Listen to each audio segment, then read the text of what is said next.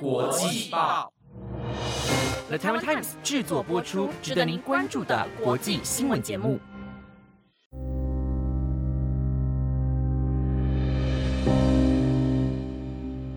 Hello，大家好，欢迎收听台湾国际报系列节目《国际专题周报》的第四十集。我是今天的主持人丽莲，我们将会在每个星期日的中午更新节目，带大家深入了解国际上重要的时事，用不同面向看待新闻议题。希望节目能够在未来符合你们的期待。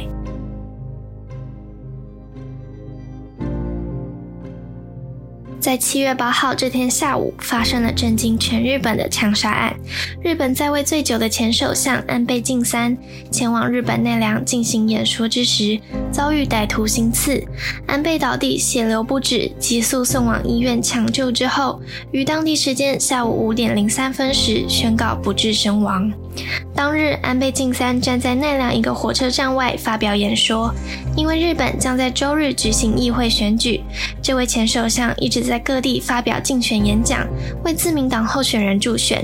而演讲不久之后，凶手山上彻也拿出自制的手枪，朝着目标射击两次。第二发枪声响起，凶手就被警方当场制服逮捕。另一边，尽管现场幕僚紧急抢救安倍，直到送医之前，安倍的心肺功能一直呈现停止状态。救治安倍的奈良县立医院于当天下午举行记者会，表示安倍在送往医院时心肺功能已停止，多个部位大量出血，并且心脏血管破裂。虽然同时为胸部止血和大量输血，但许多地方仍然血流不止。而且心跳也未再恢复。另外，检查发现颈部略右侧有两处枪伤，大血管和心室受伤严重，判断伤势可能是从颈部射入的子弹造成。此外，左肩前部也有疑似子弹从体内穿出的创伤，但急救手术过程并未发现子弹。最后，日本奈良县警方在九号时公布了司法解剖结果，安倍晋三的直接死亡原因主要为左手的动脉严重损伤。导致失血过多死亡。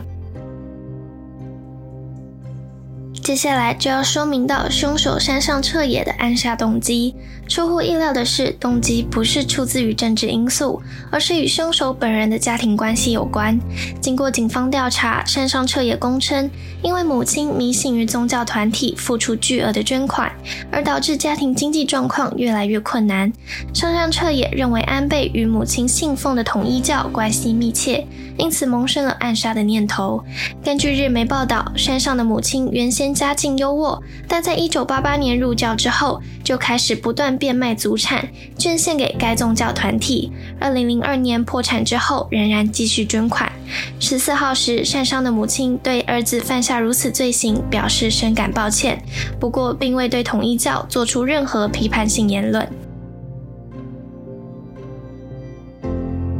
另外，为大家科普关于安倍家族与统一教之间有什么样的关系与连结。统一教是在一九五四年时由文先明在南韩首尔创立的新兴宗教，其全名称为世界和平统一家庭联合会。在一九五零年代末期，统一教派传教士前往日本和美国之后。日本的统一教会于一九五九年创立，而安倍的父亲安倍晋太郎及外祖父岸信介都与该团体保持长久合作关系。岸信介自一九五七年领导自民党开始，就一直支持统一教在日本的传播，所以统一教亦成为了自民党的选举票仓。再加上由于日本法律对政治团体进行公开宣传活动有严格的防止扰民限制，因此统一教向教徒进行会内拉票的贡献，对自民党来说就显得格外重要。安倍不治的噩耗传出，不仅全日本民众陷入悲痛与哀伤之中，一直以来推动台日友好的安倍，同样让台湾深感遗憾。除了降下半旗，也在一零一点灯悼念。另外，也有许多国家的领袖出面表示哀悼，包括美国总统拜登，还有前总统川普。川普说，安倍晋三是一位真正了不起的人和领袖，是美国真正的好朋友。另外，俄国的领袖普京也是安倍的好友，他斥则行刺的罪犯表示其恶行扼杀了一位杰出的政治家，而与日本冲突最多的韩国，其领袖尹锡悦在事发当日就致电安倍的夫人予以关心与慰问，同时发表声明。他说：“我向日本史上在位最长的首相、为人敬仰的政治家安倍先生的家属以及全日本人民表示哀悼，并且痛斥凶手令人无法宽恕的暴力行为。”而自从安倍在去年年底时提出“台湾有事就是日本有事”的口号之后，日本与中国之间的关系就更加恶劣了。甚至安倍也加入了美日围堵中国的军事联盟。不过，其实在他两次出任首相时，都曾经两度访问中国。事件发生之后，中国外交部表示，安倍前首相对中日关系的改善做出了卓越的贡献。中国领导人习近平、李克强也已经向安倍的家属表示哀悼和慰问。虽说官方已然定调，但中国的网民并不领情，在许多社群平台上发布幸灾乐祸或是狂欢等言论。对此，中国社会科学院研究员王健表示。安倍在二零二零年八月因健康原因辞职之后，对华态度发生明显改变，是一种缺乏诚信的政治秉性。因此，今天中国人对他的评价会更加复杂。说到安倍面对中国与台湾的外交立场，就必须提到美国在近几年一直推动的印太战略。先仔细说明下所谓印太战略。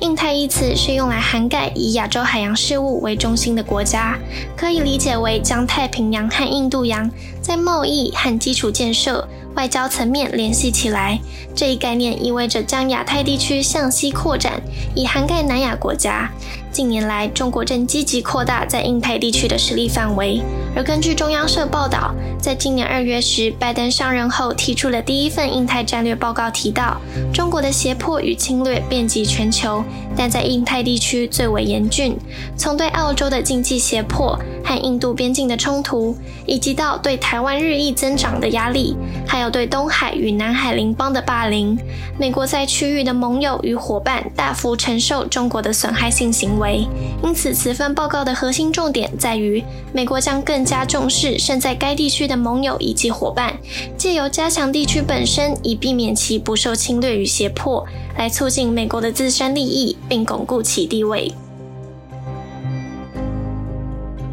如此可以看出，印太战略的推动与台海安全息息相关。而最先提出“印太”这个名词概念的，不是拜登，也不是川普，而是安倍晋三。他早在2007年首次担任首相时，就曾呼吁各国要建立一个跨越太平洋与印度洋的广阔亚洲，并创造一个对所有人开放、透明、自由和繁荣的海洋。在过去，大家通常使用“亚太”来表示亚洲与太平洋沿岸地区，不免让人联想是以中国为中心的东亚地理位置，而忽略掉许多包括印度和东南亚的年轻海洋国家。而安倍使用了“印太”一词。不但在地理上制衡了中国，也描述了其地缘政治愿景。这项名词也同时被该地区的大部分国家，甚至是世界各国完全接受。另外，安倍同时在二零零七年提出所谓的四方安全对话，简称 QUAD，是美国、日本、印度和澳洲之间的非正式战略对话。各国领导人透过非正式的战略合作，共同军事演习来维护区域和平与稳定繁荣的目标，在某方面也遏制了中国的成长。透过提出印太的概念以及发起四方安全对话这两项外交手段，安倍为美国的印太战略报告。提供了重要的雏形，也刺激了实际的发展，成为围堵中国行动的重要推手。换句话说，也是很大程度上的保护了台海安全。不论是在国际之间间接的保护台湾，亦或是在我们有难时实质给予台湾援助，安倍晋三一直以来都被形容为坚定的亲台派。在其任内时，就将台湾明确定位为重要伙伴及友人；卸任之后，仍然不懈主张台湾有事就是日本有事的立场，十分关注与台湾相关的议题。甚至在今年四月，安倍投书美国《洛杉矶时报》，呼吁美国必须明确表达捍卫台湾的立场。并舍弃过去的战略模糊策略，改为战略清晰，更加强调了台湾地缘位置的重要性，也借此提升台湾的国际地位。刺杀事件发生过后，外界也关注安倍所带起的挺台势力是否会随着他的逝世而在日本政坛逐渐式微。对此，国策研究院执行长郭玉仁研判，安倍遇刺身亡，反而使日本朝野更重视安倍所支持强调的民主价值。并持续支持台湾。未来日本不只会延续，还有可能会强化安倍沉寂下来的亲美友台抗中的外交和国防路线。虽然台湾在国际上确实失去了一位意气相挺的好友，但安倍执政以来坚定的亲台路线，以及在政坛上庞大的影响力，也将影响日本现任首相岸田文雄的对台立场。最后，不知听众们是否和我一样，对安倍的离世感到遗憾与不舍，但相信。各位能够一直记得这位曾经在国际间不断帮助我们、为台湾发声的重要挚友。